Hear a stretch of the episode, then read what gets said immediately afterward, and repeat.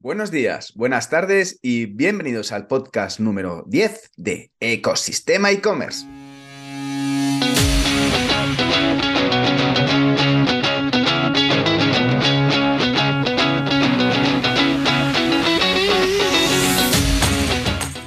El podcast donde encontrarás todo lo relacionado con el mundo e-commerce, herramientas, trucos, noticias, emprendimiento y mucho, muchísimo más para poder montar tu tienda online o hacer crecer la que ya tienes. Soy Javier López, director de ecosistemaecommerce.com, la plataforma donde podrás encontrar todo lo que necesitas saber sobre el apasionante mundo del comercio electrónico. Y antes de empezar con el programa, vamos con la frase de hoy. Una frase que dicha por Chris Grosser y dice, las oportunidades no pasan, las creas. Y esta frase nos viene al dedillo para hablar con José Luis Montesino, el fundador y CEO de comefruta.es, un e-commerce de productos perecederos, un reto espectacular y brutal que lo creó mientras él mismo estaba trabajando en Telefónica y compaginó ambos proyectos durante un tiempo. Vamos a conocer día a día de este proyecto, los retos a los que se enfrenta José Luis y vamos a ver muchísimas cosas más interesantes. Ahora sí, sin más dilación, comenzamos. Buenos días y tenemos hoy una entrevista súper, súper interesante con José Luis Montesino, fundador y CEO de comefruta.es. José Luis, muy buenos días, ¿cómo estás? Muy bien, buenos días Javier. Nada, encantado de estar aquí contigo. Muchísimas gracias a ti por tu tiempo, por estar aquí y sobre todo por, por rascar ahí un, ratito para hablar con nosotros, para hablar de, de, comefruta.es, un proyecto que, montaste hace unos cuantos años y, nos gustaría sobre todo eh, que pudieras contar cómo lanzaste este proyecto y cómo lo, cómo lo desarrollaste. Lo primero de todo, José Luis, mm, gustaría saber es eh, quién es José Luis, eh, cuál es su trayectoria hasta hoy. Muy bien. Bueno, pues yo soy, vamos, estudié ingeniero de telecomunicaciones, luego hice un máster en negocio y empecé trabajando en la administración pública, eh, bueno, primero con una beca del ICEX y luego me quedé en la administración un par de años en el Instituto de Comercio Exterior y en el Ministerio, bueno, un poco empecé en el extremo opuesto a donde estoy ahora, ¿no? Luego pasé a Telefónica en el sector de telecomunicaciones, un poco aplicando cosas que había estudiado en la carrera y en Telefónica estuve muchos años, estuve más de 10 años en, en Telefónica y distintas áreas, al final sobre todo en áreas de, marketing y llevando un equipo de, gestores de producto.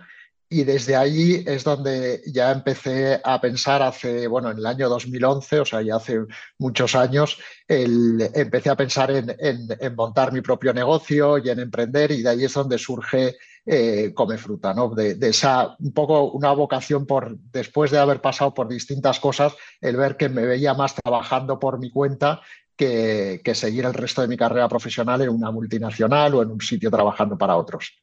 Entonces, come fruta se te ocurrió mientras estabas trabajando en Telefónica. Em, antes, eh, explícanos un poco, si quieres, qué es comefruta.es, eh, para el que no lo conozca, y, luego me gustaría saber cómo se te ocurrió este proyecto, cómo, cómo salió.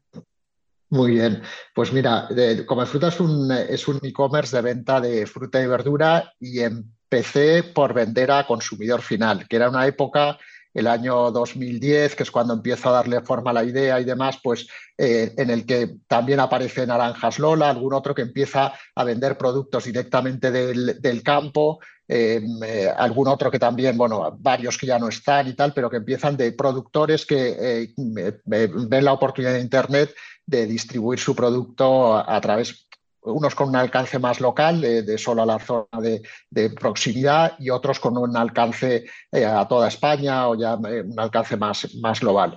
Eh, la idea surge un poco, bueno, yo antes de esa idea sí ya le estaba dando vueltas a otras cosas, ¿no? Desde estando en Telefónica, pues haciendo algún caso de negocio, con otras cosas del mundo digital, del mundo del marketing, que es los que había trabajado en los últimos años en Telefónica, y mm, ideas de esas que analizas y que no llegas a, montar. Y con eh, Come Fruta, pues bueno, después del primer análisis es verdad que también, pues por otro lado, más eh, personal y familiar, pues tenía una explotación agrícola de producción de frutas y verduras y tal, con lo cual tenía cierto conocimiento, no mucho porque nunca había dedicado profesionalmente a eso, pero sí de familia pues tenía cierta facilidad y conocimiento del mundo del, del campo y entonces pues bueno, junté esas dos cosas, el, el, marketing y la parte de internet y tal, que era más mi lado profesional y un negocio familiar y una cosa que conocía desde pequeño del mundo del, del campo y de la, y de la producción eh, agrícola. O sea que fue un poco aunar esas, esas dos cosas. O sea, tu familia tenía eh, ya, digamos, eh, tierras que cultivabais cosas, ya sea verduras o árboles frutales, o teníais ahí ya un poco, ya, ya, ya tenías un poco la idea diciendo, oye, esto de la cadena, digamos, la cadena típica tradicional, creo que se, se, pueda cortar, ¿no? Digamos que puedes ofrecer ese valor, ¿no? En ese momento. Exacto, sí, sí, sí, conocía la, parte del, productor, de que todos hemos oído hablar, pero que claro que el producto en origen lo vendes eh, muchísimo más barato de lo que luego lo ves en las tiendas y lo conocía por ese lado, bueno, como consumidor, por ir a las tiendas y ver los productos y, el productor a los, a, los, precios que lo estábamos vendiendo nosotros a, mayoristas, a cooperativas, etcétera. Entonces, claro, veías ahí una oportunidad de acortando la cadena, pues eh, tener un, un beneficio. Eh, es verdad que luego pues, el negocio ha ido cambiando mucho, porque desde el, año 2011 en que empiezo y con productos de producción propia, pero claro, un catálogo muy reducido, pues vinculado a una zona de, producción de la zona de Tarragona, que es una zona donde se produce mucha hortaliza y también algunos frutales y tal, pero lógicamente estás limitado a la climatología, cuando viene la temporada pues de lo que sea, de la naranja allí o de los melocotones o de las frutas que producíamos ahí. Entonces, eso vi que, en el online era muy difícil de mantenerlo, o sea, era muy difícil tener clientes recurrentes que al final, bueno, ya veremos que esto pues va de unos costes de adquisición adecuados, pero luego eso, mantener esos clientes y no puede ser eh, un producto que es tan puntual o que dura tan pocas semanas en el año y que luego estas temporadas sin tener producto, lógicamente estás eh, cultivando, estás trabajando en el campo, pero no tienes nada que vender. Entonces, todo eso vi cuando fui probando el modelo y, ya a base de años vi que no era sostenible, entonces fui buscando alianzas con otros productores y bueno, fui evolucionando mucho el modelo de más de lo que era vender unos productos propios a un modelo más, una frutería, que no somos una frutería que tiene los mismos productos que puedes tener una frutería de la calle. nosotros trabajamos producto de temporada, pero sí extendemos los productos todo el año. Entonces, mm, siempre que entras en Come Fruta hay productos. Lo que pasa es que algunas veces, ya pocas eh, son nuestros y muchas son de otros orígenes. Mm, siempre buscamos productos de España, rara vez trabajamos productos de fuera, pero también en alguna ocasión pues hay productos que hay que trabajar de fuera porque aquí no, no se producen. Entonces, bueno, buscando ese servicio al cliente con la filosofía de tener un producto eh, natural, bien cultivado, toda esa parte de conocimiento de la producción, pues llevarla a la selección de los proveedores pero tratando de dar un servicio más completo y no digas como estamos en temporada acelgas, tienes que comer solo acelgas y ahí está, se ha acabado, ¿no? Porque eso es muy difícil de, mantener, ¿no? De cara al, servicio al cliente. Totalmente. Empezaste entonces con producto propio tú, ¿no? Eh, tenías de, digamos, lo que tenías ahí de la familia. ¿Con qué productos empezaste? En ese momento? Bueno, pues el, tomate siempre ha sido uno de los productos que hemos intentado mantener, porque es un producto que hay mucha diferencia entre un buen tomate y, es fácil de percibir. Hay otros productos que quizá no se nota tanto la diferencia. Entonces, tomate, alguna hortaliza de temporada y luego frutas que teníamos allí, pues eh, melocotón, ciruela, eh, producimos algo de naranja, luego la naranja, pues también los cultivos evolucionan y las cosas pues que funcionaban, ya no solo desde el punto de vista de la venta, sino de la producción, pues han ido también cambiando y cosas que, que producíamos nosotros y a lo mejor vendíamos ahora, pues trabajamos con un productor muy importante de Valencia que nos da muchos, muchos mejores cítricos y trabajamos con él. Entonces, bueno, todo eso ha ido cambiando, pero sí, teníamos un pequeño catálogo, vendíamos solo en modelo de cajas completas, o sea que no vendíamos como ahora que vendemos, puedes comprar dos plátanos o dos naranjas o un kilo o una caja. Ahora damos mucha más flexibilidad de formatos, ahí teníamos también, pues eso, una manipulación mucho más limitada. Todo eso lo hemos ido evolucionando para dar más flexibilidad y al final poder llegar a más público y vender más. Sí, y, una, y una, curiosidad. Eh, y, tengo aquí dos preguntas contigo que, me parecen que pueden ser súper muy interesantes. Em, ¿con cuánto presupuesto se puede empezar a montar tu producto mínimo viable en este caso? Porque imagino que empezarías a montar algo y, diciendo, vamos a ver si el negocio funciona antes de ponerme a desarrollarlo todo. ¿Con cuánto, eh, ¿con cuánto presupuesto empezaste?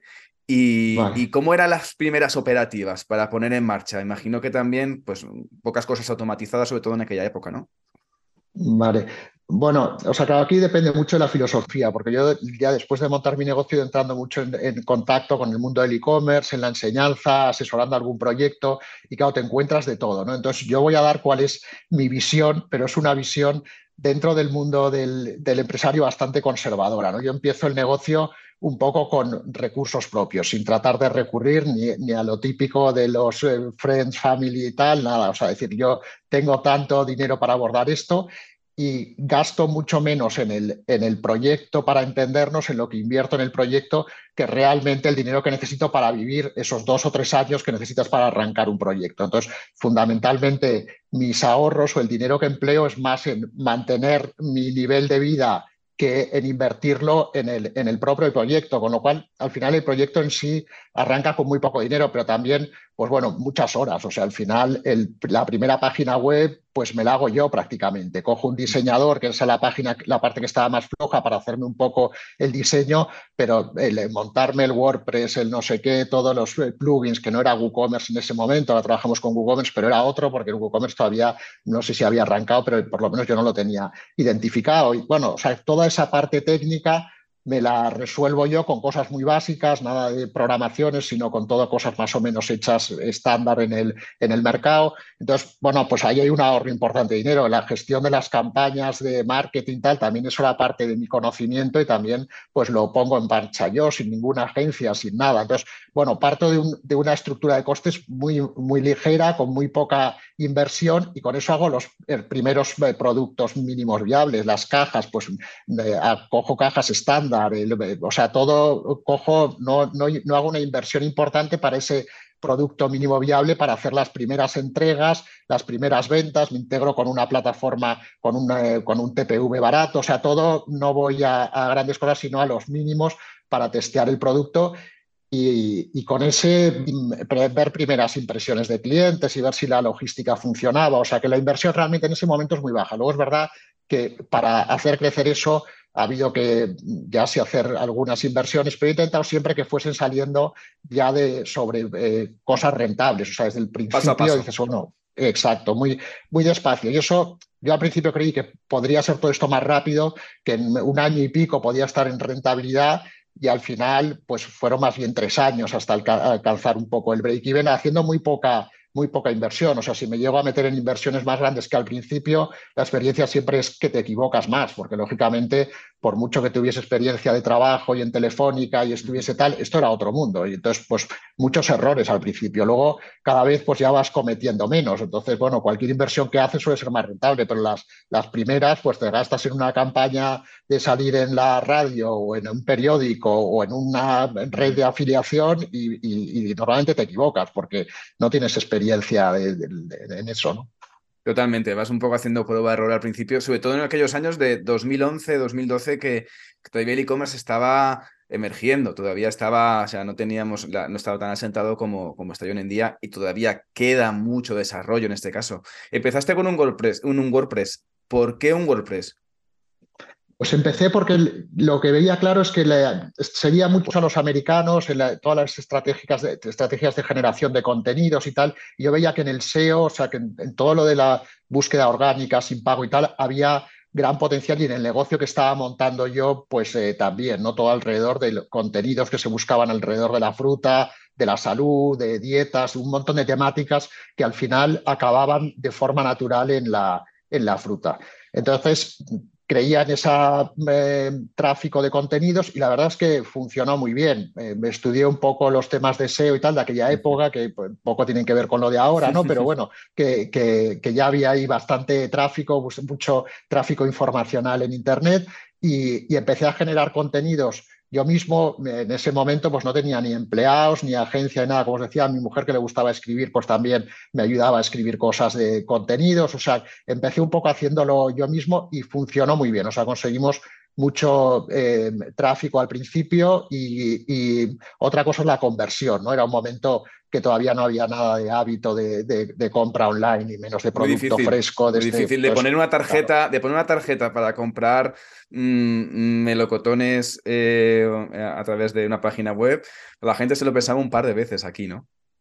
Totalmente, sí, sí. Ese, ese, era, claro, eso es lo que no me di bien, ¿no? Porque dices, bueno, digo, esto es la oportunidad de cantidad de tráfico que podía generar, pues sí mm, fue bastante bien y, vamos, en, poco tiempo estábamos generando pues muchas decenas de miles de visitas al mes, o sea que ahí había un público que visitaba la página y tal, y también con contenidos y con intenciones que podían acabar en intención de compra, pero la conversión, lo que tú dices, dices, el meter la tarjeta también a un público que en general no era gente muy joven, sino es más bien la gente que consume frutas, gente de mediana o, mayor. Entonces, bueno, era, era muy difícil llevar a la conversión. Entonces, pues bueno, eh, eso fue lo que, que más costó al principio, ¿no? El, generar tráfico, la plataforma WordPress, y seguimos manteniendo WordPress porque seguimos haciendo mucho contenido, yo creo que está muy bien en estos casos, ¿no? Que tienes una parte importante de contenido y luego es verdad que el catálogo Hombre, nosotros tenemos ahora, empezamos con seis o siete referencias de producto, que eran los que producíamos. Entonces, claro, ahí ya era realmente WordPress la plataforma ideal porque era mucho contenido y el catálogo era muy, muy simple. Es verdad que ahora pues lo hemos complicado y hemos tenido que hacer algunos desarrollos por lo que comentaba. Es decir, un producto se puede comprar de tres formas diferentes, por unidades, por kilos o por cajas. Y luego las referencias de producto, pues ya tenemos alrededor de 300 referencias que dices, bueno, pues ya no es un catálogo tan pequeño, pero bueno, tampoco. Y es vivo además, que... vas cambiando, que vas cambiando el catálogo en función de la temporada, como decías. Eh, Totalmente. o sea, que las primeras el primer tráfico lo conseguiste sobre todo a nivel orgánico, a través de contenido, contenido, contenido, y eso conseguiste los primeros, las primeras miles de visitas durante el proyecto. Pero tú montaste el proyecto mientras estabas en Telefónica, ¿no? Mientras trabajabas paralelamente en Telefónica por las noches o madrugones por la mañana. Y, imagino también que con la familia y un poco eh, coordinando un poco, haciendo equilibrio de, eso, los me gustaría saber un poco cuáles son los principales miedos y problemas que tuviste que afrontarte cuando desarrollabas el proyecto de Comefruta.es y cómo conseguías compatibilizarlo con todo esto. Claro, eh, sí, compatibilizar realmente lo compatibilicé entre seis y nueve meses. Eh, estuve compatibilizando las dos cosas. Luego ya vi que no era sostenible. Al principio, pues bueno, el escribir contenido, todas estas cosas, pues sí, lo puedes hacer por las noches, pero claro, cuando empezó a haber clientes hay que llevar una operación de preparar unos pedidos, de atender algo que se te queda enganchado en la logística. Todo eso, al final, un e-commerce que eh, así desde fuera pues parece más sencillo, pero claro, cuando tienes pagos, logística, luego empiezas pues que si tengo que hacer declaraciones, tal, y cuando lo vas cogiendo todo tú, pues son un montón de cosas muy distintas que te vas llenando, vamos, todo el día y, más, o sea que no hay horas en el día para hacer eso, imagínate pues que encima si tienes un trabajo que ya te ocupa 10 horas al día porque estaba en un puesto de responsabilidad en telefónica y no era eh, eh, una jornada de estas que había todavía de intensivas de 8 a 3 y tal, mi horario era de de 8 a 8, o sea que no, no me dejaba mucho, mucho tiempo fuera del de, vamos, de tiempo laboral, ¿no? Entonces, bueno, ahí con ayuda, pues en, los casos de mi mujer, tuve un, al principio un socio era, vamos, un amigo de la carrera y tal, y que me ayudaba más en la parte de los impuestos y toda la parte, había montado ya varias empresas, entonces, bueno, allí, pero ya te digo, aguantó entre seis y nueve meses y ya tuve que decidir si seguía por, eh, mm, con la multinacional, con Telefónica, o, me dedicaba a mi proyecto y opté por, por dedicarme a mi proyecto. Y el problema al principio era sobre todo eso, tiempo, tienes muchas ganas, tienes que tal, pero claro, siempre dices, hombre, dejar un, un, sueldo fijo, unas condiciones muy buenas y tal, pues dices, te da un poco de, de, pánico, ¿no? Es decir, claro, dices, exacto, es ya tienes una familia, tienes unos costes fijos y tal, y claro, en el, en el mundo este del, del emprendimiento, de montar tu empresa, pues el mes siguiente no sabes si vas a facturar mil o, cinco mil o, cero. Y, entonces ese, es un poco el, el, principal miedo al principio, yo creo, que es que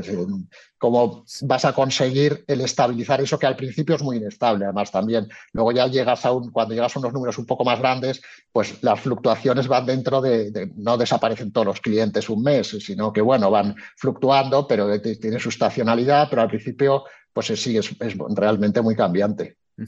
¿Y cómo ha sido, eh, sobre todo en ese momento que, que me gustaría saber un poco en ese momento que dices, clic, dejo telefónica, eh, te llaman loco diciendo, no, voy a crear una tienda online de, frutas y verduras, te tacharían de, loco un poco en aquella época.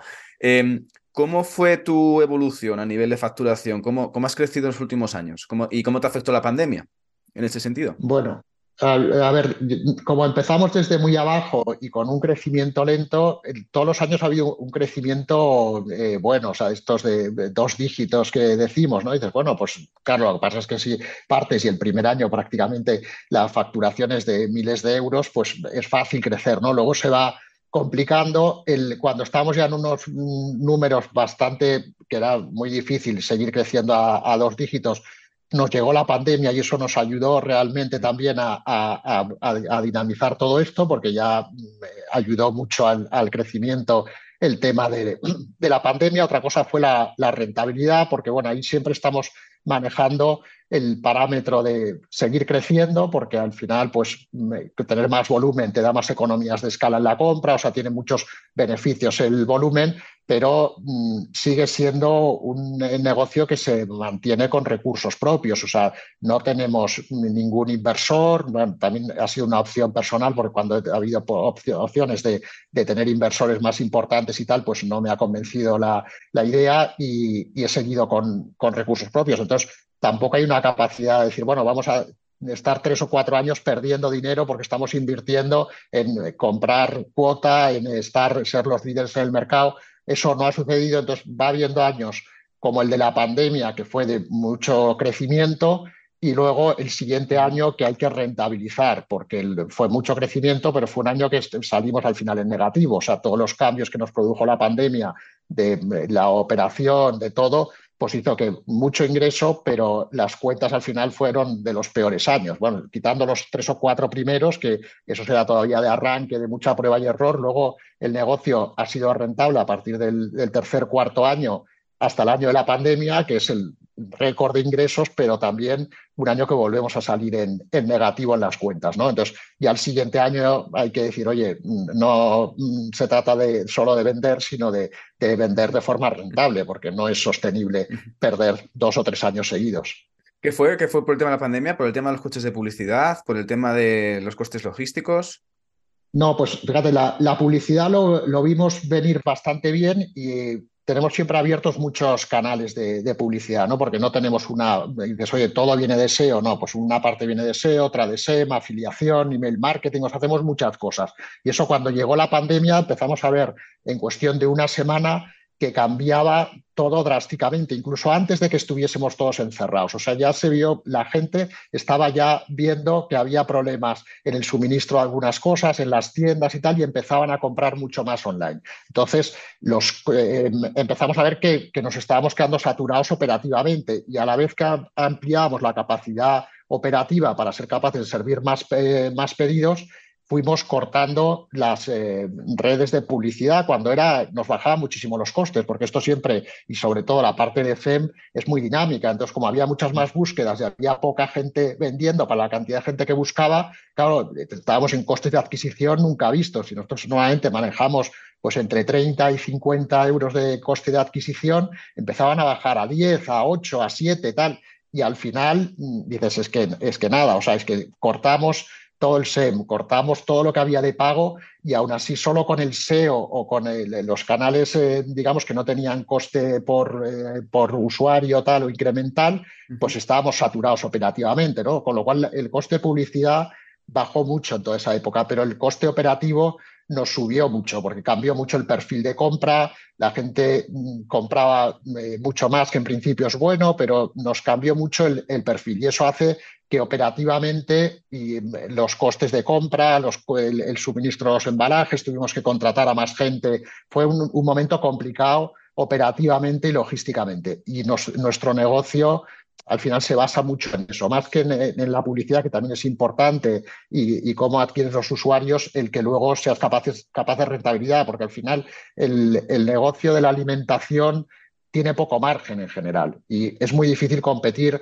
contra un Carrefour, contra una gran superficie, contra alguien que tiene una logística, primero, muy afinada y segundo, en muchos casos, tú vas hasta el, almacén que está, bueno, la, la, gran superficie, que está en un sitio, que el espacio es muy barato, que tú te haces el picking, que tú te metes tal, bueno, eh, cargas con la compra. Entonces, competir en todo eso es, eh, es, realmente complicado. Y en la pandemia nos pasó un poco, pecamos eso de, de muy optimistas en eso, contratamos a gente, ampliamos el local, bueno, hicimos que todo se llenó, o sea que al final estábamos aún así saturados, pero al final cuando pasa los medios, pues en lugar del 3 o 4%, que esos son eh, los márgenes que manejamos nosotros, pero es muy fácil pasar del 3 o 4% en positivo al 3 o 4% en negativo, claro, son muy pocos puntos de diferencia y al final se te van, se te va un poco en, en una cosa, en otra tal y estás en negativo. Y eso es lo que eh, nos pasó en la, en la pandemia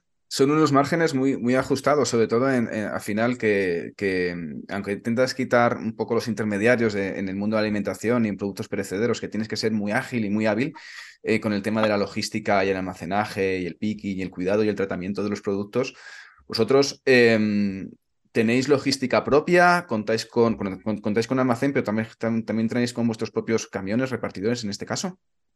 Sí, eso hemos ido, bueno, nosotros partido, al principio era todo logística externalizada, o sea, era eh, eh, compañía, no, por, minimizar las inversiones, lo que hemos hablado, ¿no? Y, los costes de desarrollo. Entonces trabajamos mucho en el, en el cómo embalábamos y cómo preparábamos los pedidos para soportar una logística de mensajería, o sea, que pudiésemos distribuir a muchas zonas, porque sí lo vimos clave el que esto no fuese un, un consumo local, porque entonces casi todo el marketing digital funciona mucho peor. Ahora ya hay más volumen, pero en el año 2012, 2013, que había poco volumen, si encima te limitas geográficamente mucho, pues no tienes, eh, no, vamos, el, negocio se queda muy reducido. Entonces, eh, y luego empezamos con logística externalizada y luego hemos ido montando en algunos sitios logística propia, pero eh, muy limitado a sitios donde tenemos suficiente número de clientes y nos da para montar unas rutas y en algunos casos pues es eh, todos los días y en otros es dos días por semana. O sea que siempre manejando ese parámetro de rentabilidad y de no hacer una inversión, de decir, hombre, tengo una ruta para entregar a tres domicilios que eso económicamente no es rentable, con lo cual al final en ese sitio estarías perdiendo dinero. Entonces, bueno, vamos siempre ahí manejando el externalizado o interno en función de, las, de la demanda que tenemos en esa zona o de las rutas que podemos montar.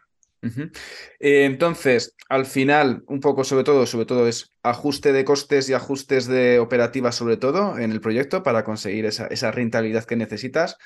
Eh, mucho SEO como estrategia de marketing y ajustando mucho el SEM, más, más sobre todo SEM, ¿no, José Luis? Eh, mucho SEM para trabajar, sobre todo las búsquedas y, estar ahí cuando el cliente, todo tipo de cliente quiere encontrarte. Em, las métricas más importantes para medir la salud de tu negocio, ¿Qué miras más? ¿La logística? ¿Miras más eh, costes de almacenaje? ¿Miras más la rapidez de envío? ¿La frecuencia? Porque comentabas que tenías un, un coste de adquisición al cliente, un CAC de unos 30-40 de media y con la pandemia te bajó a 8-10. Poco, imagino que con el primer cliente, la primera compra, no rentabilizas esa inversión de, de, compra. Tardas, trabajas en un Customer Journey y en un, una evolución de, de unos 2, 3, 4 pedidos. ¿Cuáles son las, las métricas un poco? ¿Cómo empiezas a rentabilizar ese, ese, ese proyecto? Pues Claro, en la parte de publicidad de todo esto, desde luego el coste de adquisición. Ese lo tenemos medido con, un lifetime value del, del cliente que como dices, no rentabilizamos la primera compra, esos 30 o 40 euros, pues serían 30 o 40 euros de margen y nosotros una compra media y más primera, pues a lo mejor tienes 3 o 4 o 5 euros de margen. Es verdad que luego las siguientes compras suelen ser mayores y un cliente, pues con entre 4 o 5 compras, ya es un cliente rentable. Y en, nuestro negocio es fácil tener eso en unos pocos meses, las cuatro o cinco compras, ¿no? O sea, que es, que es un tipo de negocio que si al cliente le encaja el producto y tal es bastante recurrente. Tampoco, al principio creíamos que era una compra semanal, luego hemos visto que la mayor parte de gente no compra todas las semanas, sino que algunos sí, pero lo normal es que sea más 15 días, alrededor de eso es la, recurrencia de compra. Pero bueno, que es un negocio que de por sí es recurrente esto en la parte más de publicidad y en la parte de, donde tenemos que medir el, coste de adquisición y de, recurrencia. Y luego tenemos varios KPIs pues, de mm, eh, la parte de atención al cliente, pero bueno, sobre todo el número de tickets que tenemos por semana y eh, la respuesta a esos tickets, la satisfacción del cliente, toda la parte de valoración de producto, que ahí utilizamos una herramienta externa, pero también de valoración de compra y de valoración de, de producto y los que seguimos todas las semanas y son clave para el negocio son los de la rentabilidad. Y esos son ya más internos y del coste del producto, el de cómo fijamos el precio. Nuestro precio cambia todas las semanas, o sea, el, precio de la fruta y verdura es muy fluctuante. Entonces, cada semana hay que estar actualizando precios y hay que estar viendo que estás vendiendo em, eh, por encima del coste o con la rentabilidad suficiente para que te pague la adquisición, la logística y el resto.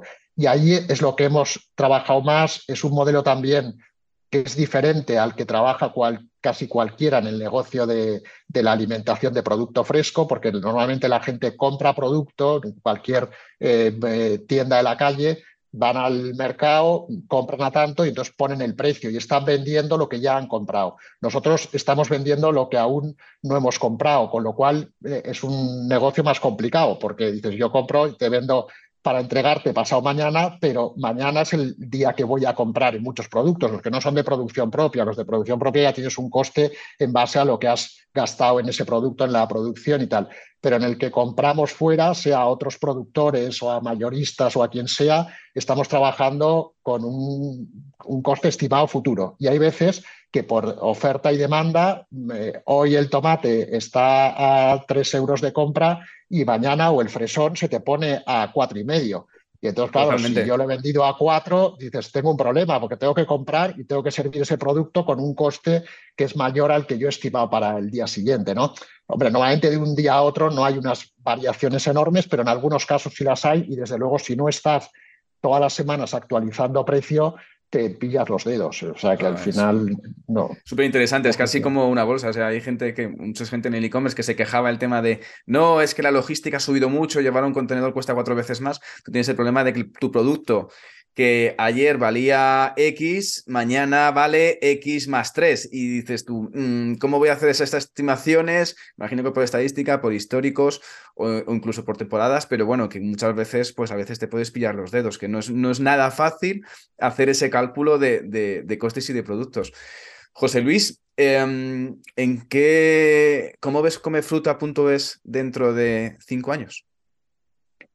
Bueno, yo la verdad es que este negocio nunca lo he montado y por eso te decía también lo de los inversores y demás, como una cosa que eh, planteé para forrarme o para pasárselo a otro y tal. Yo Vaya que ahora llaman. no, no, ha sido nunca la, la, idea. Yo creo que este negocio es de crecimiento, como hemos venido hasta ahora, poco a poco, de hacer base de clientes. Es un negocio muy de confianza. Eh, es muy difícil hacer esto y por eso lo ha intentado Amazon, eh, Amazon Fresh, lo han intentado muchísimos. Es un negocio muy de conocimiento del producto, de la temporada. Es muy difícil industrializar en el sentido de yo no puedo hacer un tomate bueno y garantizarte que voy a servir todos los años no sé cuántos miles de kilos que son buenos el año que viene cambia el eh, tiempo, llueve menos en esta zona y tal, y ese tomate que era bueno ya no es bueno, ¿sabes? Entonces es un, es un negocio que no es tan industrial o, escalable como nos gustaría para hacer eso negocio así en plan volumen, pero tiene la ventaja de que para los grandes es muy difícil este tipo de negocio que no es escalable. Entonces hay que tener mucho conocimiento del proveedor, del cliente, de la zona. No puedes llevar las mismas recetas aquí que a Francia, que a Estados Unidos. Los productos son distintos, o sea, todo cambia mucho y yo creo que esto al final es lo que llaman ahora el lifestyle business, que es más un negocio que yo estoy muy cómodo, que me gusta lo que hago, tengo un equipo, ahora ya antes tenía que hacer de todo, ahora ya hago lo que me gusta y lo que sé hacer mejor, que es la parte de marketing, del seguimiento de la rentabilidad mm. y las partes más de atención al cliente, operativa, de la logística, pues tengo equipo que saben más que yo, que eh, le conocen muy bien el detalle y que lo manejan muy bien.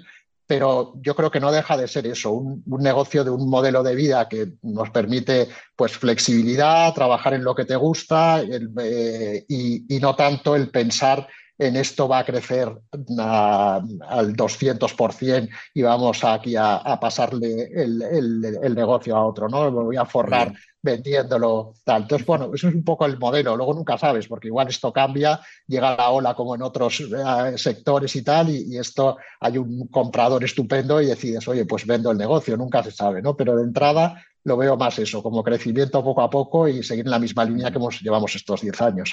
Qué bien, qué bien. Estás en otros proyectos también, ¿no, José Luis? También trabajas, no solamente estás en tiempo completo, bueno, 100%, eh, sino también tienes otros proyectos ahí encima, encima de la mesa. Sí, luego lo que he visto es que la parte que más me gusta, la que comentaba, del marketing, de la rentabilidad, de analizar el, negocio, pues la he llevado a otros proyectos de, gente que se ha acercado buscando consejos o, viendo un poco que su negocio no acaba de ser rentable y tal, y, me estoy, asesorando algún otro proyecto en las áreas estas que conozco. He conseguido liberarme de parte de mi tiempo de comer fruta gracias a tener un buen equipo y que yo resuelva muchas cosas y entonces me dedico más a esta parte que es la que, que más me divierte, pero ya no en, negocio propio, que yo con un negocio ya tengo eh, bastante, otros me dicen, oye, monta otro negocio de otras cosas, tal, y uy, no, esto ya no, hay tiempo, Pero bueno, para ayudar a otros en temas que sí me gusta, pues sí, sí tengo tiempo y, ahí estoy en, en, varios proyectos. Qué bueno. ¿Y a quién recomendarías que pudiera venir a hacer una entrevista al podcast, José Luis? Bueno, pues hombre, te diría, algunos de estos proyectos a los que asesoro, pues yo creo que estarán encantados. Todos son empresas tipo come fruta, unas un poco más grandes, otras un poco más pequeñas. Entonces, desde eh, un e-commerce que se llama En Suelo Firme, eh, que son un par de chicas que, saben mucho el mundo de las fisioterapeutas, que conocen muy bien su producto, también llevan muchos años. Todos son negocios que llevan, ya tienen un, recorrido largo en todo esto, ya te digo, unos más grandes y otros más pequeños pero que tanto el suelo firme Hello Tax es una empresa de impuestos que también asesoro y que también eh, multinacional, vamos, que está en muchos países de Europa y tal, y también eh, tienen gente en España y puede ser un, negocio totalmente diferente, porque este es un, software as a service de estos del, mundo muy, ese sí es muy, muy online, no hay producto físico pero también puede ser un negocio interesante. O sea que cualquiera de ellos te pongo en contacto y, seguro están encantados de contar la experiencia. Mm. Pues genial. Pues mira, pues eh, tomamos nota y, la verdad que, pues seguro que puede ser eh, también una charla muy, muy interesante.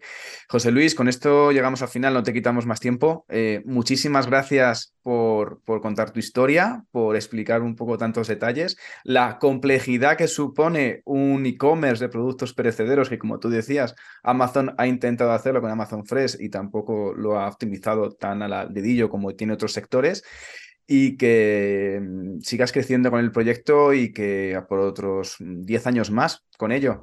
Muchísimas gracias y, nada, que, un placer eh, haber compartido este conocimiento y, sobre todo tu experiencia. Nada, muchas gracias a ti, Javier. Enhorabuena por la iniciativa. Yo creo que el compartir conocimiento y poner cosas ahí es de mucha ayuda para los que están empezando, para los que llevan un tiempo, con lo cual me parece una iniciativa estupenda y seguiremos en contacto para lo que quieras. Fenomenal. Que tengas muy buen día, José Luis. Muchísimas gracias. Hasta luego. Igualmente, Javier. Hasta luego. Adiós. Y con esto llegamos al final de la entrevista con José Luis, una entrevista que la verdad que ha tenido muchísima información de valor y grandes aprendizajes sobre lo que supone crear un e-commerce de productos perecederos. Así que muchísimas gracias por llegar hasta aquí y escuchar el podcast y la entrevista con José Luis y espero que os haya servido de mucho. Y si os habéis quedado con ganas de más y estás pensando en crear una tienda online o hacer crecer la que ya tienes, echa un vistazo a ecosistemaecommerce.com y allí podrás contactar conmigo. Por último, si valoráis con 5 estrellas este podcast en la plataforma donde lo estés escuchando, ya sea Google Podcast, ya sea Apple Podcast, ya sea en iBox, donde sea, yo os estaré infinitamente agradecido. Muchísimas gracias de nuevo y nos escuchamos el lunes con un nuevo episodio de Ecosistema e-commerce. Que tengas muy buen día. Adiós.